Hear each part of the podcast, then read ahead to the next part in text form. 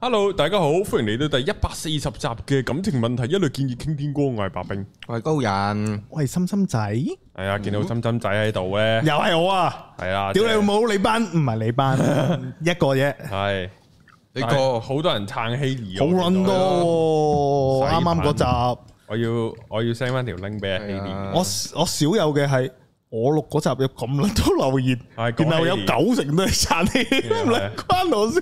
係啊，咩直頭同個節目無關，冇人係啊討論個節目係啊，我哋頭五分鐘嗰啲內容就係佔晒啲留喎，係言。啊，之後嗰啲都冇人冇理人啦，聽啊， 但係我我歡喜呢個模式，我哋好撚團結，嗱，係撐嘅。希利等你歸隊，係啦，我哋要 send 翻上一條加油片嗰條 link 俾阿希兒，好多人撐你喎，係啊。會唔會試下？會唔會試下復出啊？即係佢而家係叫咩啊？休息啊嘛，休息完啦。我真係想同引退 啫，嗰啲 A V 女優。唔係嘅，又唔知 A V 女優先入去嘅，人係係 畢業畢業，係啊，好似嗰啲咩 AKB 四廿八偶咁，像啊，係啦，之後就下海，啊畢業之後下海咁，樣嘅咩？同埋好多聽眾都係好了解 Haley 係又講得笑，係啊又有火花，係咯，係即係又唔共識又識嗰個節目效果，扮心機女，屌你講有撚啊扮走， melody，咯，係咯，係咯，好地地揾條友扮 Melody，邊個肯扮啊？咪係咯，但係點知佢又中意 扮，呢個真係奇怪喎，佢好中意扮 melody，其實咁即係咁啊好做啊最做緊要係朋友都覺得呢啲朋友好玩唔係啊啦，做朋友一流，呢啲做朋友一流啊，真係，你都做節目主持人就要俾人屌鳩，啊咁啊好咯，係啊，睇下睇下幾時氹得翻阿希烈啊啦， 真係，係啊，啲留言再多啲啊！啱啱有九十幾個，你整夠九百幾個咧啊咁撚多啊， ，Haley 就真係復出啦，好真係九啊幾個，九啊幾個啊！真係喎。我我有我份錄嘅感情台啊，從來冇試過啊 九啊幾人，九啊幾人留言啊！系喎，咁真係要哇！有個咩啊？班低能仔逼走阿梅之後，又逼走 Haley，大家知道阿梅係點死嘅啦，係啊俾啲 h 塔屌死啊！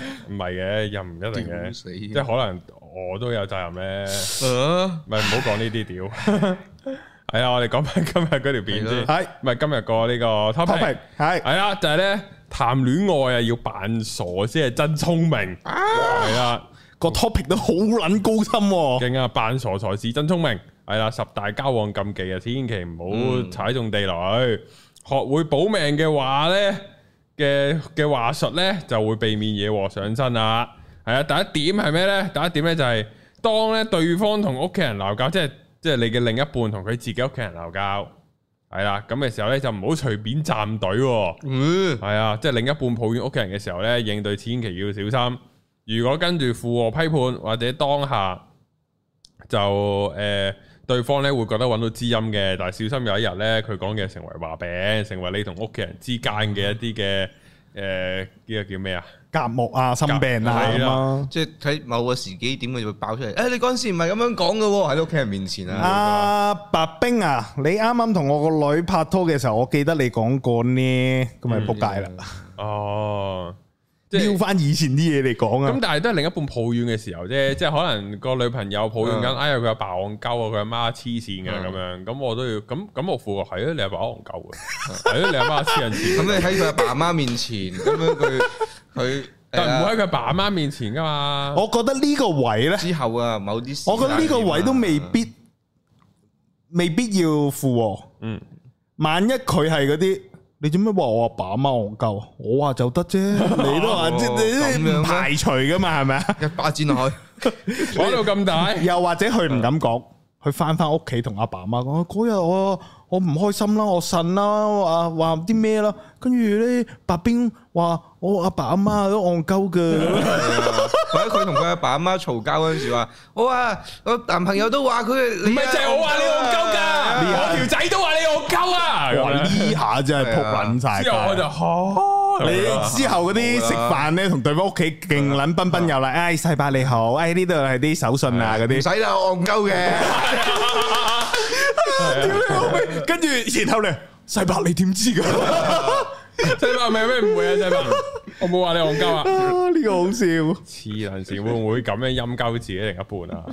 即係唔會咁樣癲㗎我覺得啊年年紀輕嘅有機會，啊係即係唔啊嗯會太用個腦袋哦咧。我同埋我覺得年紀輕咧，未必會好識保護伴侶。嗯哦某程度都係好自己為主出發啲先嘅，即係喺年紀輕拍拖，然後自己嘅感受係會佔大部分嘅，就容易忽略咗對方喺其他人啦、或者自己父母嗰個表現嘅。咁呢個係年紀輕有機會出現嘅嘢啦，唔代表一定啊。有啲年紀輕但係好撚成熟嗰啲呢，就例外嘅。嗯系啊，哦咁啊幾撚戴得頭盔啊！我撚驚啊！而家會唔會會唔會啲 hater 都講撚走埋我㗎？哎你呦好，似好開心咁啊！ 快啲入希特屌鳩我啦！屌我就哎呦，好撚傷啊，好撚受傷啊！屌我倒緊退啦！食完啲錢都唔知咩性高潮啊！屌我 啦！屌我啦！黐撚 線，係啊嗰嗰句係咩啊？屌死我哇啦啦哇啦，我冇嘢㗎。係啊係啊，黐撚線。係啦，咁咧呢個龍長文就教啦。如果咧即係要展開對方嘅話題嘅參與感，嗯，又唔想惹禍上身咧，就同佢講真定假㗎？點解會咁嘅？然後咧咁樣。哦，好撚有用即係喎！如果條女話哇好啦好啦，戇鳩咁樣，柒柒柒，真定假真定假？真係唔係啊，佢嗰日咁咁咁啊，點會 à? 啊？啊！唔係啊，佢真係佢真係咁咁咁咁咁啊！咁然後咧，黐好撚勁喎！呢三句好撚勁喎好撚有心得喎！係咯，好似真係用得喎，用到喎即係對面嗰個又唔會又唔會覺得你扮嘢喎啊，即係唔會好假。係咯，同埋某程度呢幾句係你有個情緒轉折喺度，係啊，先質疑佢，然之後再認同佢啊嘛，係幾好啊呢個。呢幾句係嗰啲虛情假意電腦式回答咧，係真係㗎。係啊，真定假跟住咧，係啊，點會㗎？哦，掂啊呢句。呢個係認乜都得嘅喎，只要你唔想認嗰個人，嗱，父母覺得自己嘅孩子唔撚聽話，孩子可以點啊？就係做呢三句嘢 咯。係啊，你有應你嘅父母，但係男女之間感情有啲咩問題，又用得呢句你。又掛住打機唔做功課，真定真定假啊？假？你打你緊打緊都做 啊，真係㗎㗎。真定假？之後就問翻我你咪打緊機咯，點會咁啊？真係奇怪，開始開始，嗱你再唔温書就撲街㗎啦。咁然後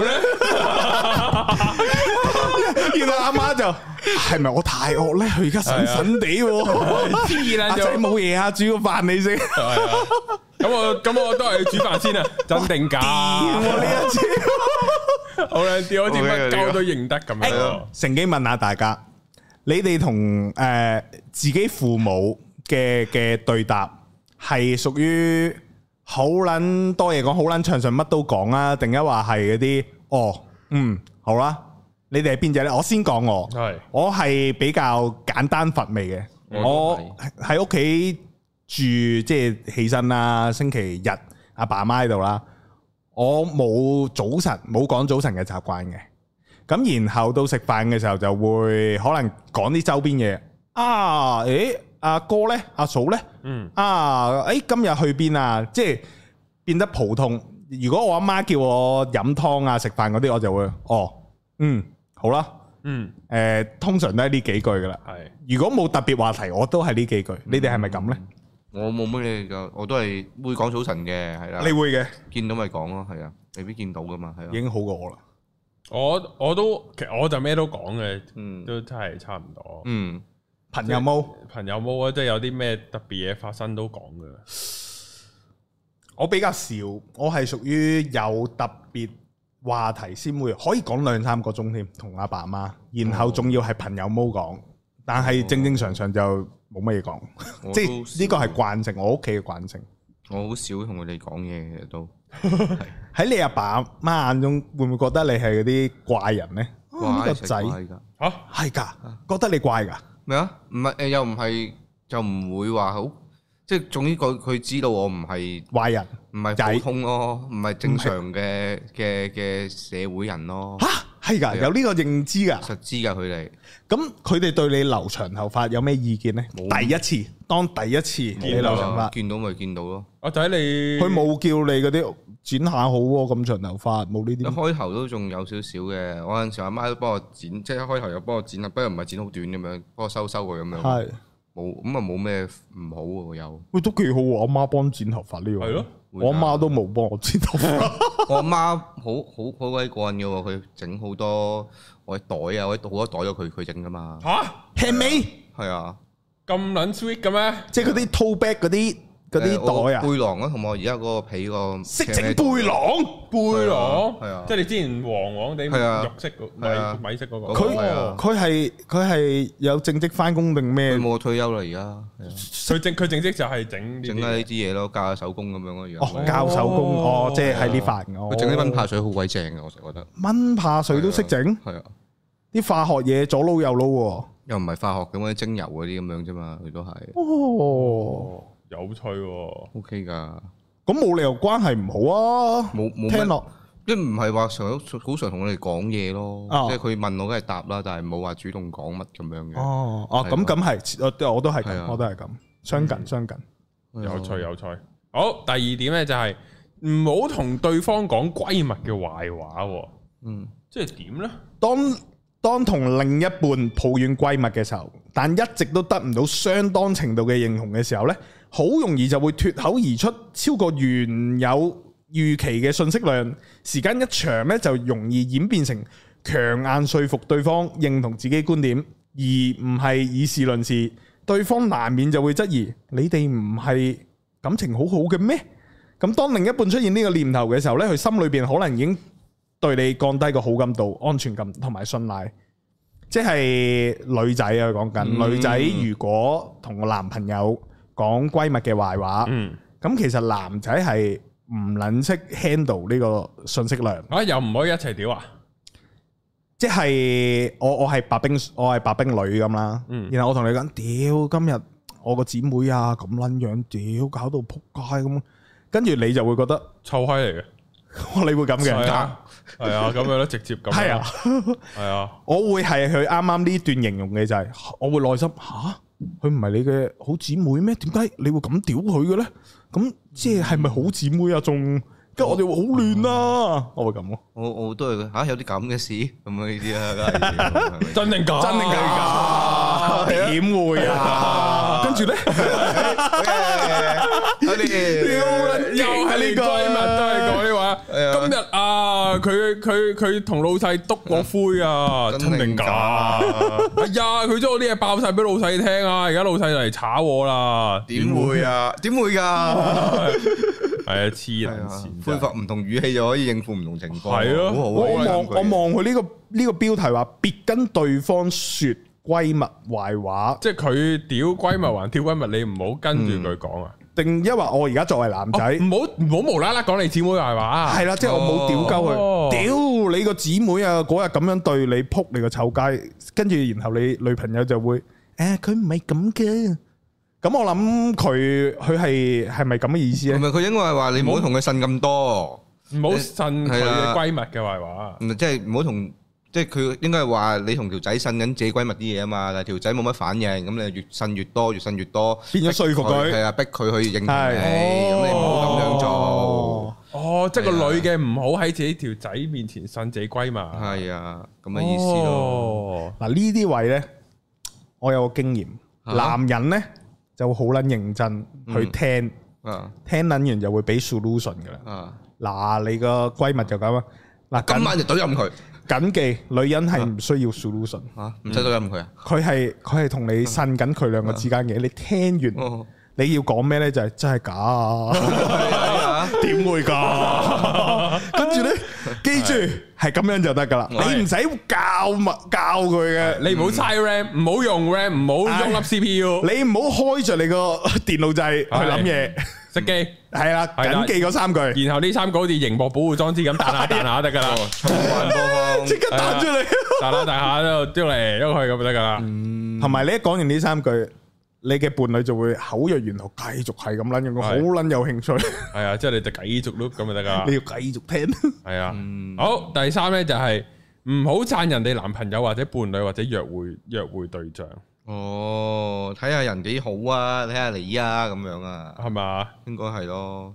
即係呢個係佢應該係話同女仔講緊嘅成篇嘢應該係。係啊係啊，即係當你享受緊另一半嘅愛同付出咧，就管好自己把口啊，係啊，千祈唔好用人哋嘅優嘅優秀去激勵自己以係啊外嘅人。哇！呢呢一個好常見，我覺得，即係喺情侶裏邊呢，你有機會唔覺意踩中嘅地雷。嗯，即係我係白冰女，我同白冰拍得好撚開心，然後我同白冰講：你睇下江哥同江嫂，佢佢哋又去旅哋行啊啦，係啊，你睇下阿阿阿江哥對江嫂幾咁好，跟住你作為白兵，你聽完，即係我對你唔好咩？而係家啊點解又係咁讚人哋啫？係啊，咁呢個就係要留意啊，地雷啊，呢個都算係一個地雷，我覺得算啦，算係啦。好，第四呢就係不追問、不檢討對方個人人生，哦，你人生成世都係垃圾咁樣，唔好人生導師。即係唔好將佢以前嗰啲又講，你以前啊點點點啊咁嗰啲啊，嗯。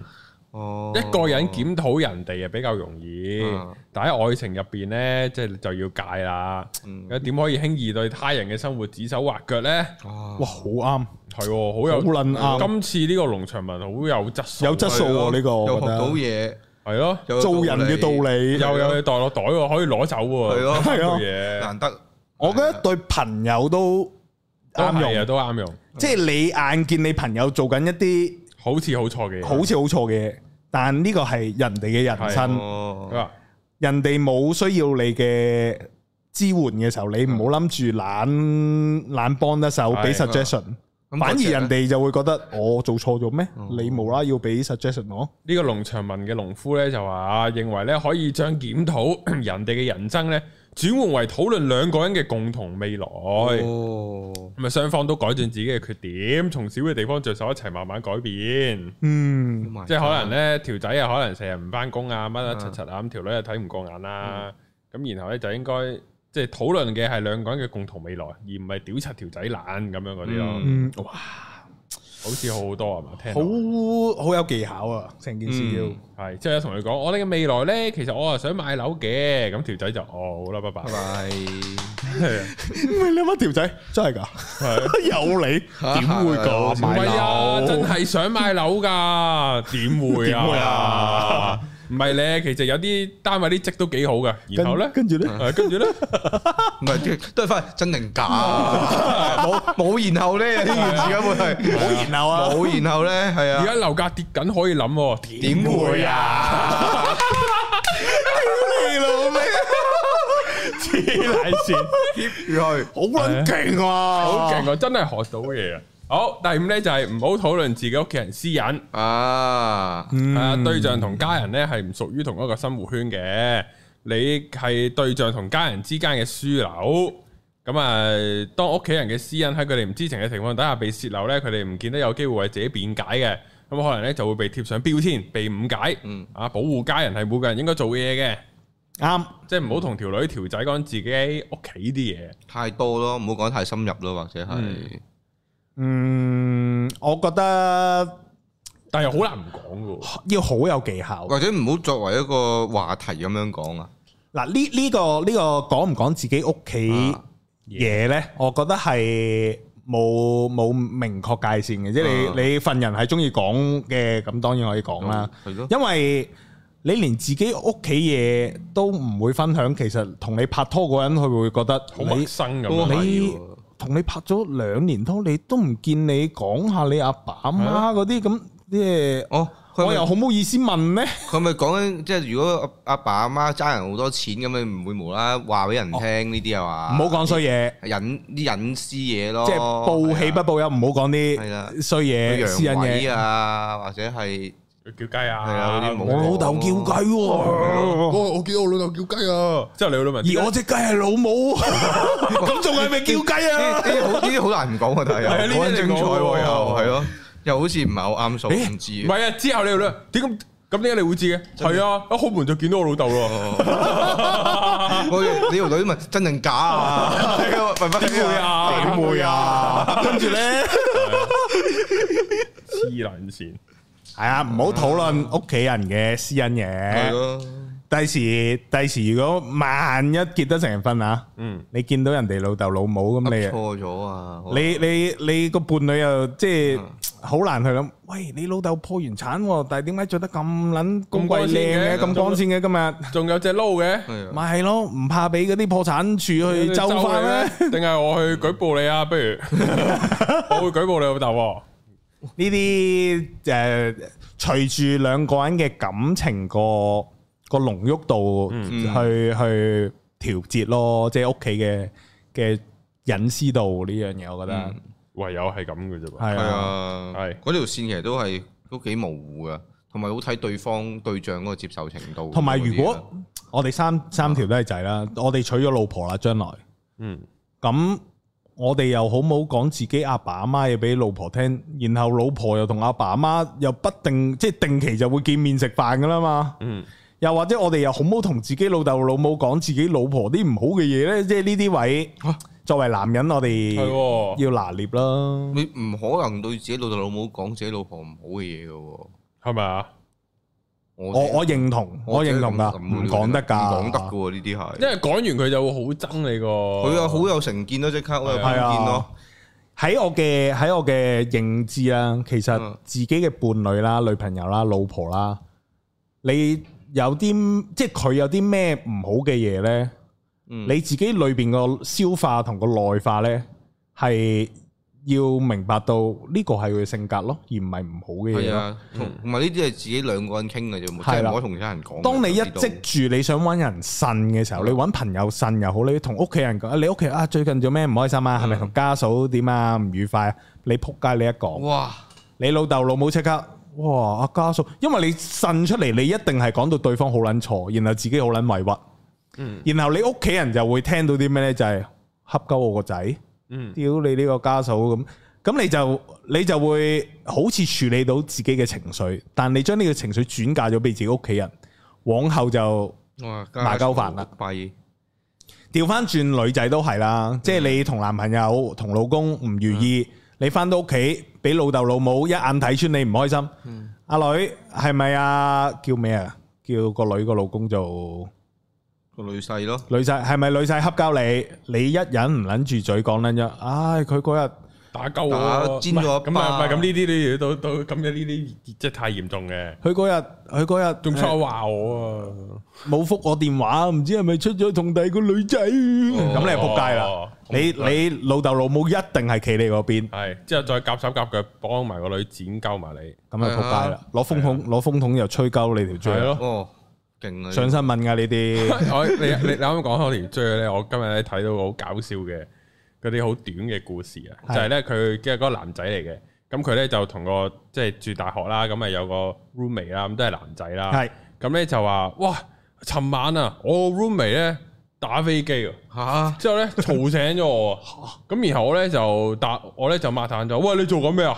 咁佢 friend 就話打飛機咯，咁都要發泄㗎咁樣，嗯即係話你發泄還發泄，你打你自己嗰條嘛，你打我嗰條嘛，咁大鑊，原來你打佢嗰條，哦唔怪得醒咗啦，咩好啦，戇鳩打我嗰條，大家以為佢打佢嗰條，誒自己喺隔離打係啊，我，原來打緊我嗰你，你條唔，好打我嗰條嘛，係啊，黐線又又唔推開佢嘅喎，鄭問喎，喺度傾偈係喎，咯，屌咩事啊？佢？你！我覺得好好幽默嚟㗎，呢個呢個劇情係好撚周星馳 㗎，係周星做咩馳嚟係專啊做 係啊，哦咁你繼續咯，哦咁樣嘅，咁樣如果你中意，咁你繼續咯。你咁 hit 樣埋 hit 埋眼就唔覺噶啦，咁係嗰啲啊。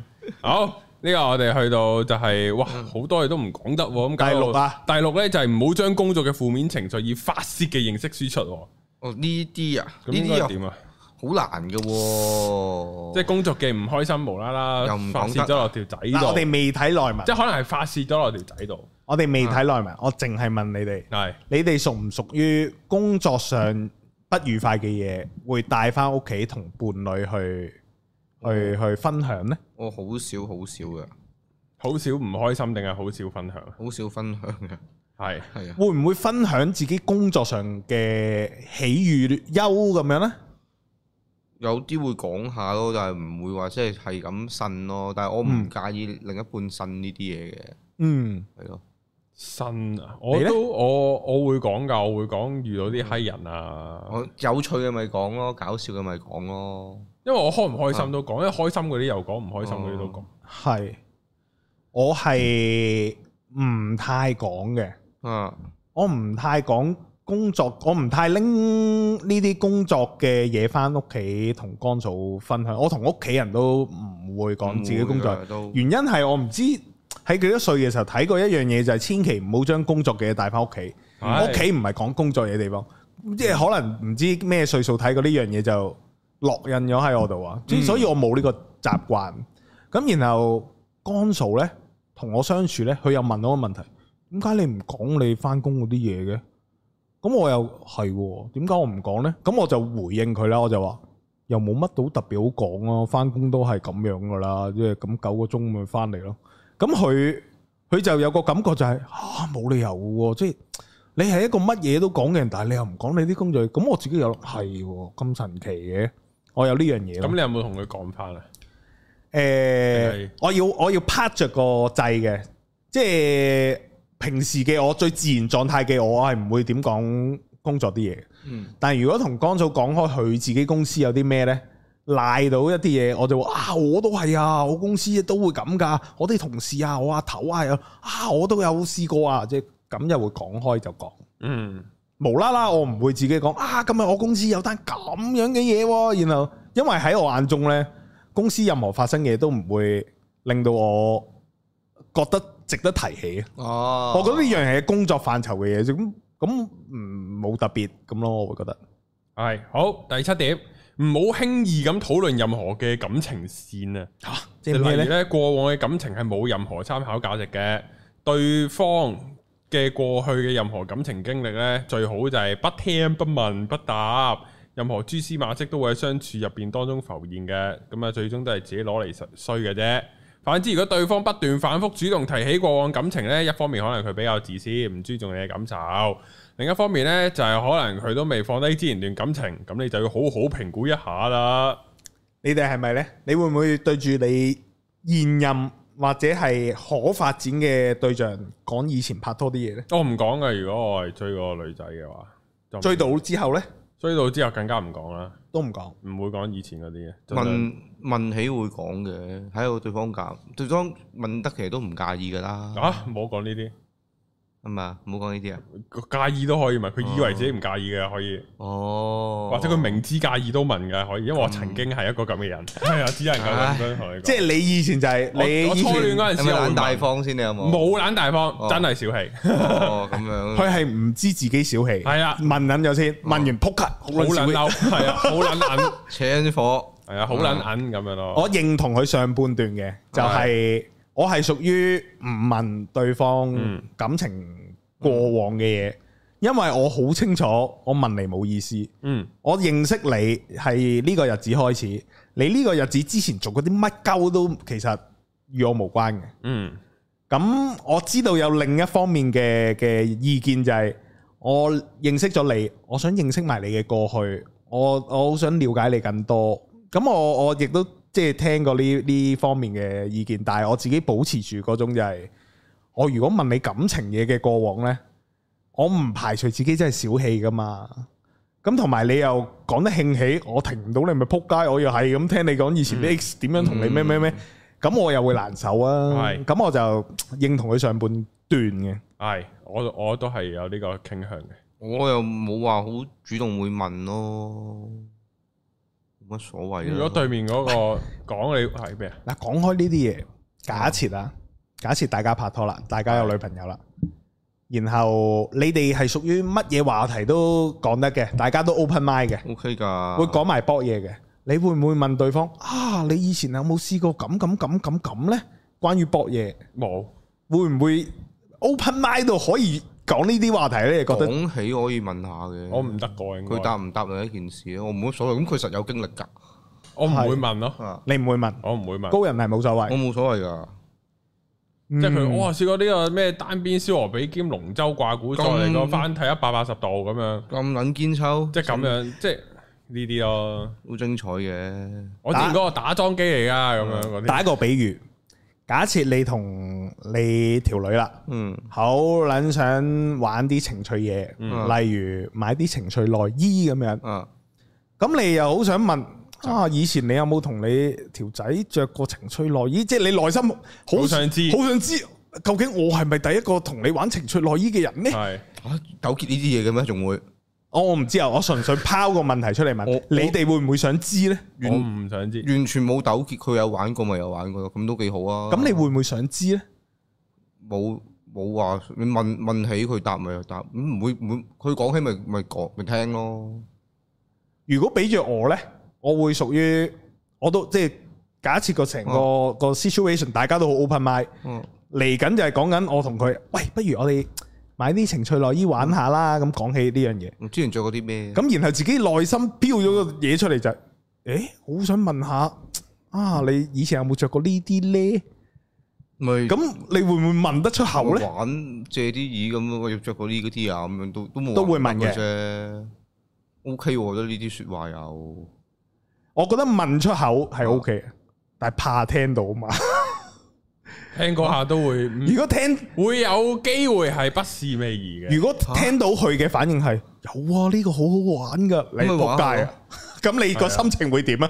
咁咪玩下咯，幾好玩，正喎。因為會有畫面啊，或者或者未去到畫面，而係你知道佢着誒水手服咁樣，啊，正佢着水手服佢玩得好啦，開心。而你知道佢着水手服玩得好好開心，係嗰次唔係同你玩係啊同嘛，個唔 X 玩得好開心。咁咪咁咪過去嘅事嚟啦嘛。好似係啊啦係係啊人都知，係啦你過唔過濾到，還過唔過濾到啊嘛？但你嗰刻你會覺得啊，你會你會你會唔會個心會有啲有啲糾結就係、啊你你玩得咁開心，同個同上一個 X，咁當然你發生嘢冇得追究，但係你而家回憶翻咁講俾我聽，你都話好啦開心，啊哎呀唔會㗎，佢同我一定係同我一齊最開心㗎。呢個係自信啊呢個係。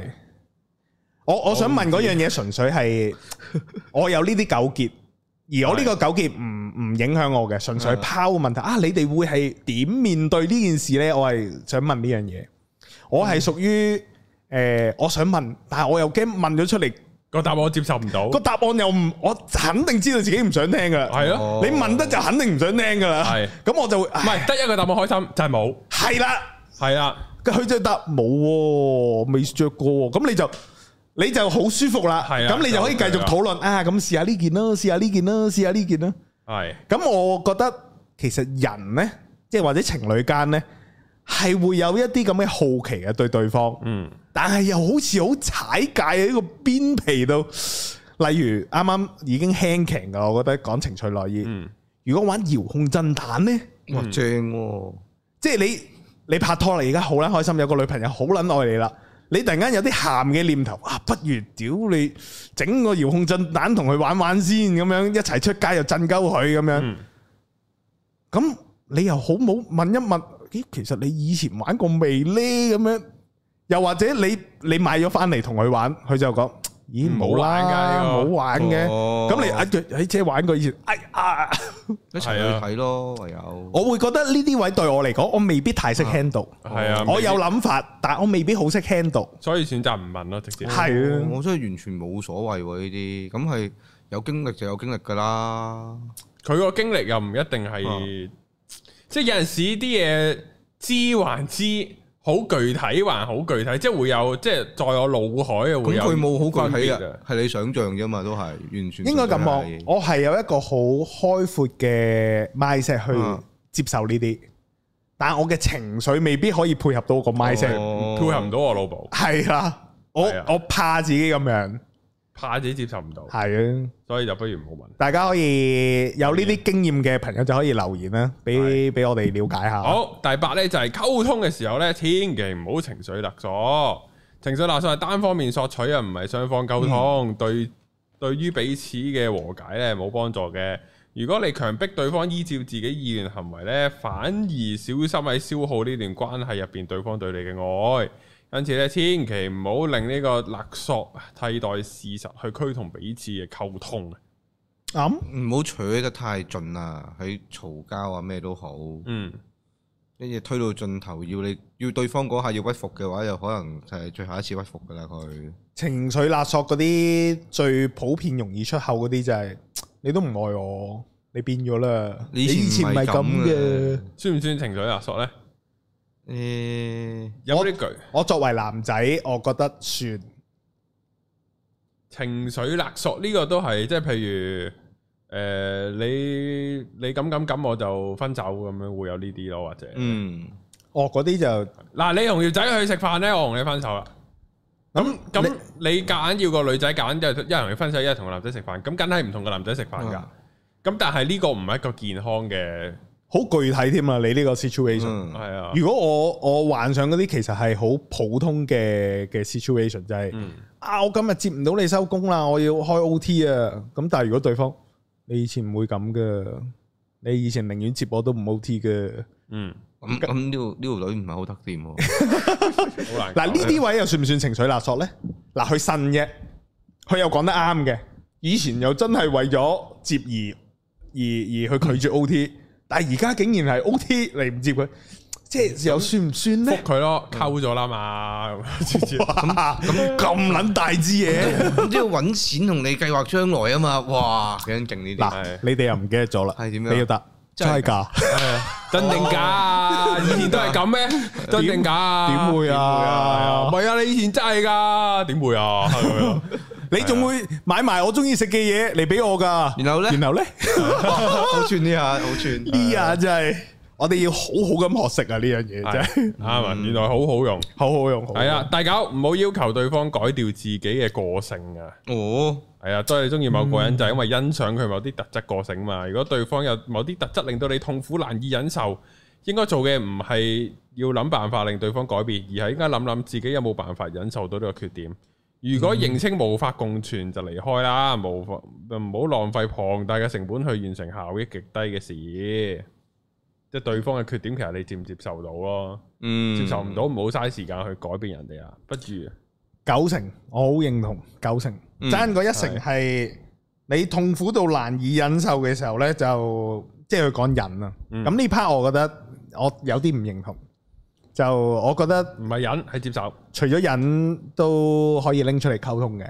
嗯咁而情侶間最難嗰 part 就係你點樣溝通一啲對方嘅缺點。缺點啊、不是呢個係個藝術情操係高撚到天花板啊，最撚高。你可唔可以唔好咁臭脾氣啊？佢哋 直接屌撚死嗰呢句。係咯，我我我認為係你要講一啲叫做對方唔好嘅缺點，你眼中嘅唔好啦，你要知道係你眼中嘅唔好啊，冇、大家眼中都公認嘅唔好。你亦都唔好諗住放上網去公審，屌我條女屙完屙完屎唔沖廁啊，佢覺得冇問題喎。你要你要接受佢由細到大，可能屙完屎真係唔沖廁 呢。嗯，咁衝個刺啫，好難為佢啊。一嘢屌撚死佢啊！咁衝刺都好合理啫，呢係樣啦，嘢。呢個位真係咯要點樣溝通就係、你由細到大食嘢都流口水流口嘅，咁樣你都要改㗎，冇計嘅喎呢樣嘢流口。係啦，點樣令到佢做一個大家都眼中合理嘅嘢呢？呢、個就係嗰個藝術情操啦。嗯可能條女同你講，咁你咁唔 OK 嘅，你咪幫我沖咯。我係唔記得沖噶啦，我係唔會沖噶哦好啦。啊，冇問題，咁簡單，就係咁簡單啫嘛， 係啊，呢個黐啦，幾簡單。呢個係藝術嚟嘅，你要溝通對方嗰啲。白冰，你身為曾經 sales 界嘅呢個叫咩啊？即係談吐説話嘅跳錯，高手 翹楚，你去溝通對方嘅一啲不是缺 點，你想佢明白正常人會係咁，而你做緊嗰樣嘢唔係正常人會做喎，咁你會係你嘅性格會點講呢？你係直接屌撚死嘅，定一話係睇下嗰個係咪我條女咯？如果唔係我條女，我就屌落去嘅。係女女朋友？女朋友就有冇分誒初初熱冇嘅戀冇嘅定冇嘅。冇如嘅？果只要佢成為一個我將會要溝嘅對象，或者已經係我女朋友咧，我就唔屌落去噶啦，我就唔屌噶啦。咁會係點會樣處理佢？係點樣就係要要好啱時候啊！即係可能係食緊糖水之後翻屋企啊，即係揀氣氛嚟去揀氣氛嘅講嘅？係啦。然後你又要有好好嘅位去引入個話題啊，嗯。然後之後先至可以輕輕提一提嘅啫，輕輕提一提，輕輕提一提嘅啫。個題係即係，诶、我留意到你嗰次咁、喎，有冇啲有冇啲實質啲嘅例子我試下實咯質例子？我思考下先。係女仔通常會令到男仔覺得係缺點嘅嘢，會係嗯有咩缺點？好臭醜，脾氣咯，同男仔 friend 識咗好耐嘅男仔 friend，你知道佢哋係好朋友啦，識咗十年以上，嗯然後會單獨 message。嗯，然後個 message 內容係都好，我諗九成乜都講啦，一成唔講，就嗯係、可能唔講誒同你之間搏嘢嘅嘢啫，嗯，但係九成都講。咁然後冇得 air 啊呢啲，曖曖昧嘢啊？有冇曖昧嘢先？冇冇咪冇嘢噶，冇得 air，冇得邊有嘢啊？而而個情況就係、你眼中覺得呢件事實係咪一件即係、你接受到嘅事啦，係咪嗯正常嘅嘢啦？嗯咁然後你點樣同個女朋友去溝通呢？呢、個就係我形容嗰個藝術位咯，哦，咁好主觀噶喎，呢樣嘢真係都主觀㗎。係啊你一嚟你足夠成熟，知道我條女又唔會出軌，啊，佢出軌就下一個咯，唔好睇。然後嗰個好朋友男性亦都唔會去溝自己條女，但係佢哋就 friend 撚到密密傾，乜都傾，然後見到面又攬頭攬計，又即係唔介意身體接觸各樣嘢，咁冇咩喎可以？點呢？我就冇咩咯，呢個你會冇咩嘅我真係冇咩，完全冇咩呢個。咁 friend 嚟噶嘛？诶、我唔會，我我会有少少嘢，但係你知道你冇得講嘅，有有啲話，嗯即係提就柒噶啦，即係條女就會覺得你管鳩佢噶，嗯，嗯，好煩噶，啲女係一定㗎呢咁個樣。嗱，我推多一步，嗯啊如果個女朋友佢同個男仔個身體接觸攬親攬計，係會波壓到嘅。你眼見波壓啦，又或者你眼見個男性好朋友隻手又會揞到個波啦，但係你女朋友冇嘢嘅，而嗰個男朋友亦都唔係要鹹濕嘅，但係因為 friend 得滯，所以冇所謂。你眼見到呢樣嘢，你又覺得可好唔好提呢？你知道佢哋夠 friend，亦都冇鹹濕嘢喺裏邊。都要呢個要提醒下嘅喎。咁要提嘅 friend 還 friend 都有啲線噶嘛，嗯，都有咁嘅呢點樣啲。溝通呢？冇咪點樣開口就咁呢講下咯，講到咪講咯。誒，喂，Honey，嗰日又嗰日，又佢撞到你個 波，係啊，等到喎，你個波又撞到佢手係啊踭，咯，你個波又唔介意掂到佢個手踭啊？咁好熟㗎咁係咪真係咁嘅呢？我眼望到，哦我話冇睇錯呢，可以點溝通呢？呢問個下咯，真係直接問咯，冇噶啦，睇下佢點應你噶咋。嗱，我覺得啱啱推進咗呢一步呢，係高人個反應都有啲轉變，啊，即係都會有界線。你啱啱提有到，咁你你唔介意還唔介意啊？咁係有線噶嘛。係我認同嘅，我認同嘅。白冰呢，你又望到啦。點講啊？打柒咗佢條線呢。嗱，你知道有時你知道個錯唔係唔係對波錯啦，嗯，又唔係條女錯，條仔都冇錯嘅。咁但係你又覺得呢件事唔 OK 喎，一件冇錯嘅事裏邊，你點樣講出一個唔 OK 呢？咁我轉化自己心態，誒咁我條女都幾大波喎，咁樣咯完哇，好難搞啊呢個，想打人啊，嗱，我覺得呢件事我哋虛構出嚟啊啦，咁但係係有可能性發生或㗎者嘛。現實都即使唔係呢個情況，都會有啲各樣嘅唔同情況係有啲係 涉及男女仔 friend 嗯。嗯，嘅一啲嘅情況。系，我我我加多句就係你冇呷醋嘅，即係你唔係覺得佢哋會發展唔係咁，嗯但係你覺得冇理由都掂到個波唔講下話，嗯嗯，即係我會咁諗嘅。首先我會覺得，咦，掂到個波係至少對我嚟講係一件 issue 啦。我望到嗰個掂到嗯個波，佢兩個冇問題，咁我會想辦法去同自己個女朋友溝通。啊，你同阿 Peter 仔 friend 到好似即係，哇！我見到佢掂到你個波嗯啊我喎，諗你 sense 唔 sense 到呢？我我諗到個方法，但係可能咁樣講會 harsh 啲嘅，係因為件事又唔算太過 easy，因啊為係即係我會同佢講就係即係話晒都你條仔嗯啊，撞俾重啲啊俾翻兩分薄面誒，玩玩玩，唔好撞到個波得唔得先？嗯，係咯，莊重啲好，好似幾 OK 喎，啊係少少詼搞笑諧，係啊少少提醒，係係咁啊，樣㗎啦嗱，即係我即而係唔係唔係發脾氣，係啊唔係嬲，又冇咩嘅，我覺得好似 OK 喎。嗱呢樣啊如果我見到我兜嘢拍開條仔隻手得唔得先？哦咁樣咯。好似拍開呢個波得唔得先？我即刻，係啊或者我即刻係保或者我兩隻手保護住你個你波個得唔波得我即刻先？又係啊冇喂等陣先咁係 啊，樣。唔好唔好唔好撞到，唔好撞到啊咁樣。喂，好似原來係行灰鞋路線係啊係解決到好佢灰喎。嗯鞋就梗噶啦，唔灰鞋你都要將自己變灰鞋，如果唔係你乜撚都唔使講啊，同條女，因為嗯女性就係 係對一次就得罪晒所有女唔人，會嘅，你你都唔係第一次得罪人㗎啦，你開咗台啊佢佢哋哋會比較感性啲。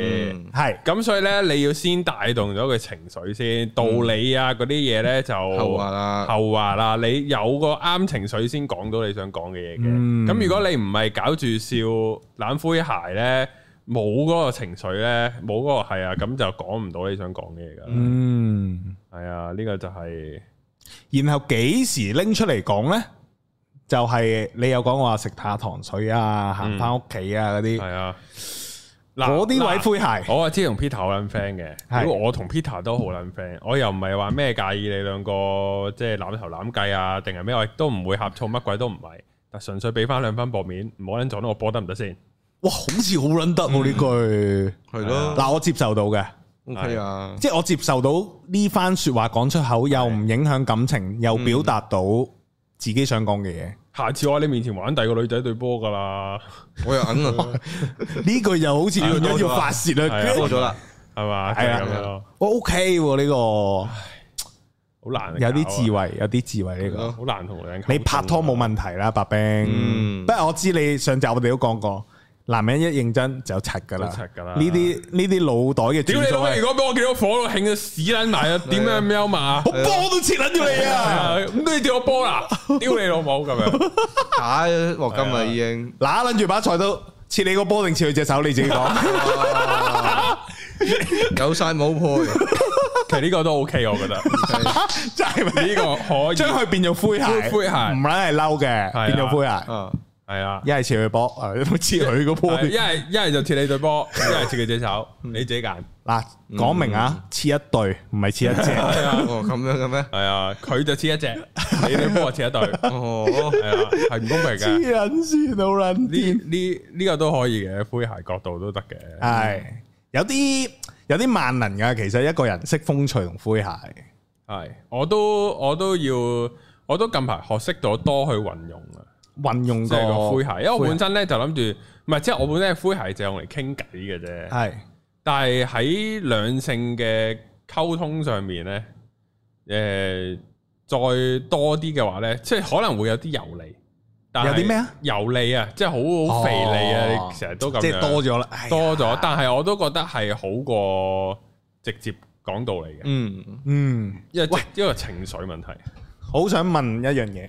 嗱，我哋三個，我哋互相評下對方係咪一個風趣幽默嘅人係，general 啫，唔係特別某個方向。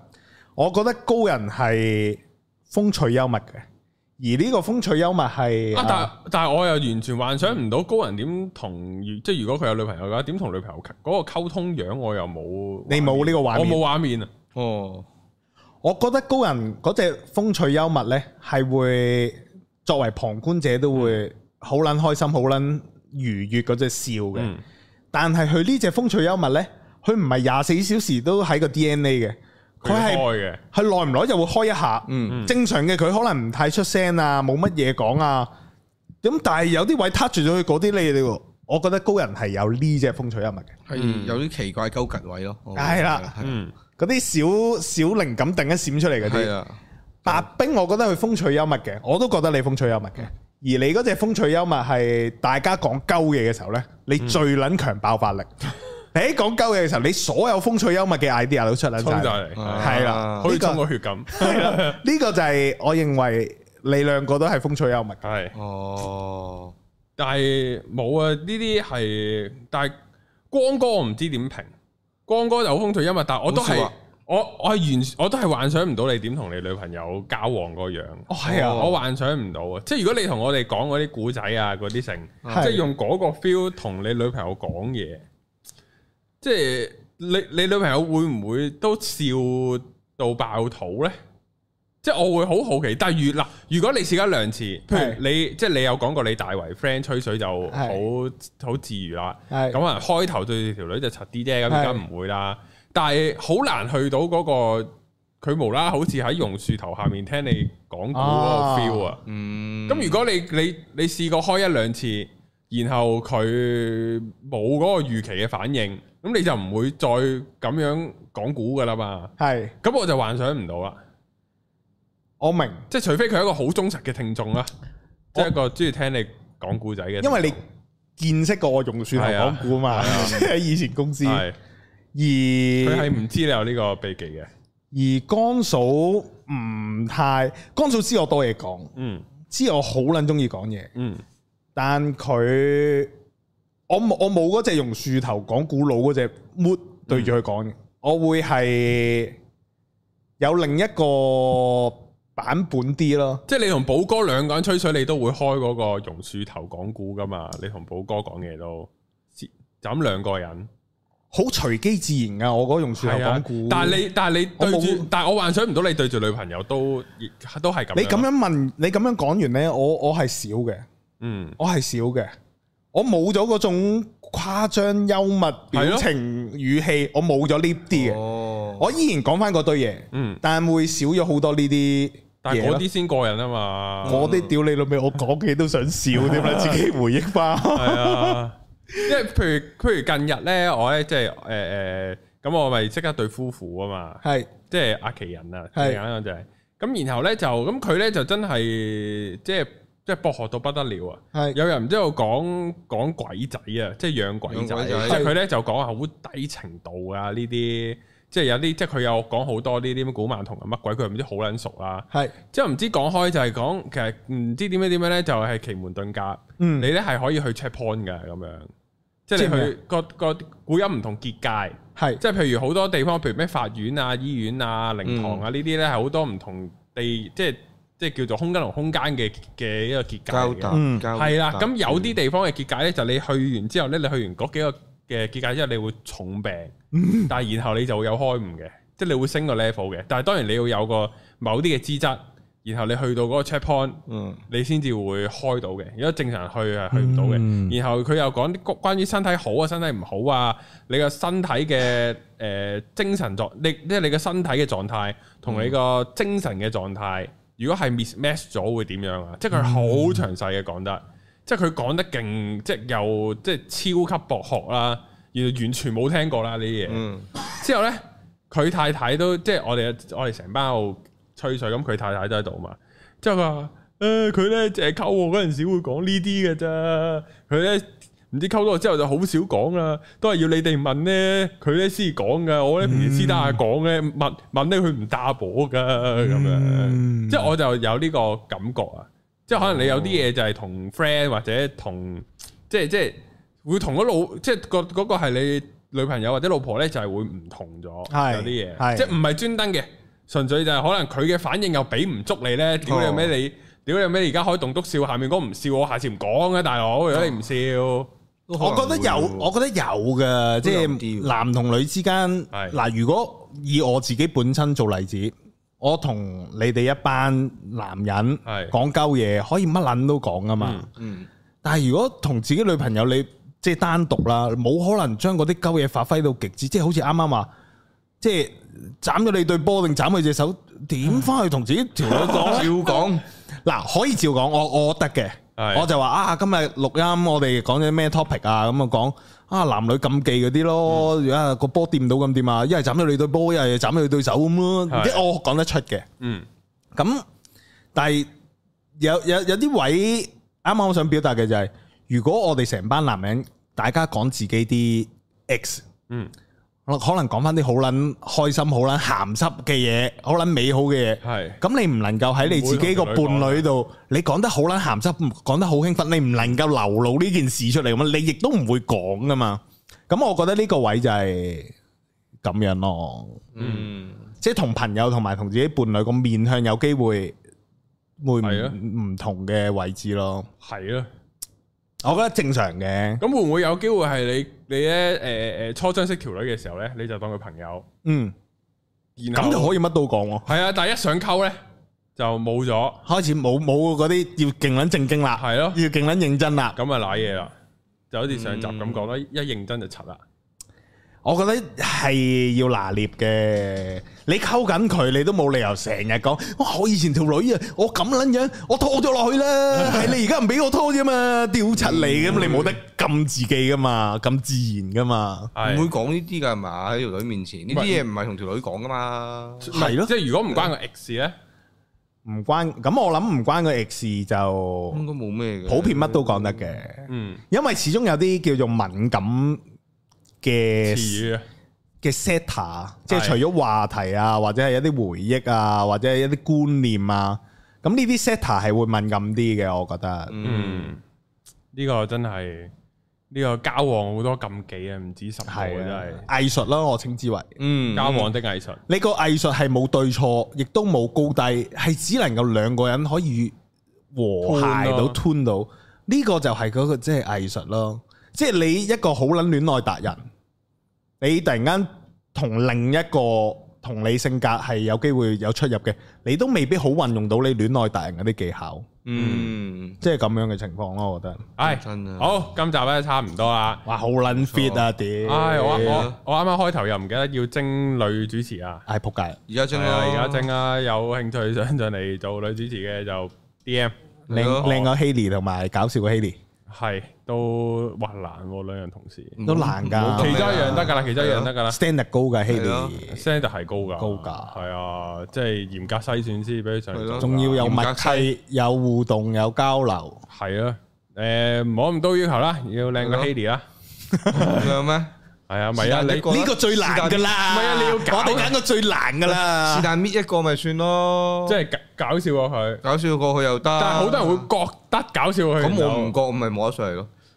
但係我我即係要 interview 先我但 係我點樣 in 啊？你哋都錄段嘢過嚟睇下搞唔搞笑先得㗎。睇下你搞笑睇下搞笑，好似嗰啲演咁員樣 demo 嗰啲，係咯我都唔知啊，係啊，咁啊，咁總之係認證下啦，你 DM 傾下我啦，偈咯，我 feel 到 feel 下佢有冇呢係啊啲同我咩咯傾下偈啦咁係咯，好 D M 我啦，好，下條片見，拜拜拜拜。